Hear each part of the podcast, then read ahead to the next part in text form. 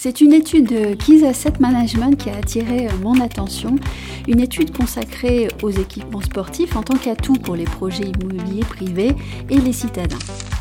Alors bien sûr, le sport est un sujet d'actualité avec les Jeux olympiques de Paris de 2024, mais c'est aussi un enjeu majeur de santé publique depuis le confinement, puis l'entrée du télétravail et donc de la sédentarité dans la vie de tous et toutes, ou presque. Cette étude passionnante et dont je vous recommande réellement la lecture a recherché comment et à quelles conditions les équipements sportifs intégrés aux projets immobiliers, complétés par des services complémentaires, viennent assurer la pérennité de leur modèle économique.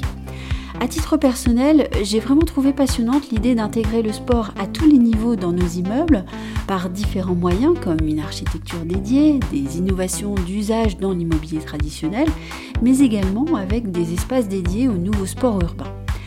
Alors bien sûr, je ne peux pas résumer ici cette étude qui est extrêmement riche, une étude qui vraiment donne la mesure de ce qui est en train de changer dans nos villes, dans nos immeubles, nos hôtels et nos vies. Avant de terminer, je ne reprendrai malheureusement ici qu'un seul des exemples donnés dans l'étude, assez fascinant tout de même l'exemple puisqu'il s'agit pour les architectes danois de Werk Architecture de répondre au manque de foncier disponible en imaginant des installations sportives surélevées comme on le fait en Chine. Sur la vignette de cet épisode, d'ailleurs, vous voyez en effet la Tour des Sports à Copenhague, un immeuble aussi beau qu'inventif qui a été imaginé par les architectes de Werk architecture. Et j'espère que tout cela vous donnera envie d'aller découvrir cette étude et de la lire. Je mets le lien dans le descriptif du podcast pour ceux que cela intéresse. Et je vous dis à très bientôt.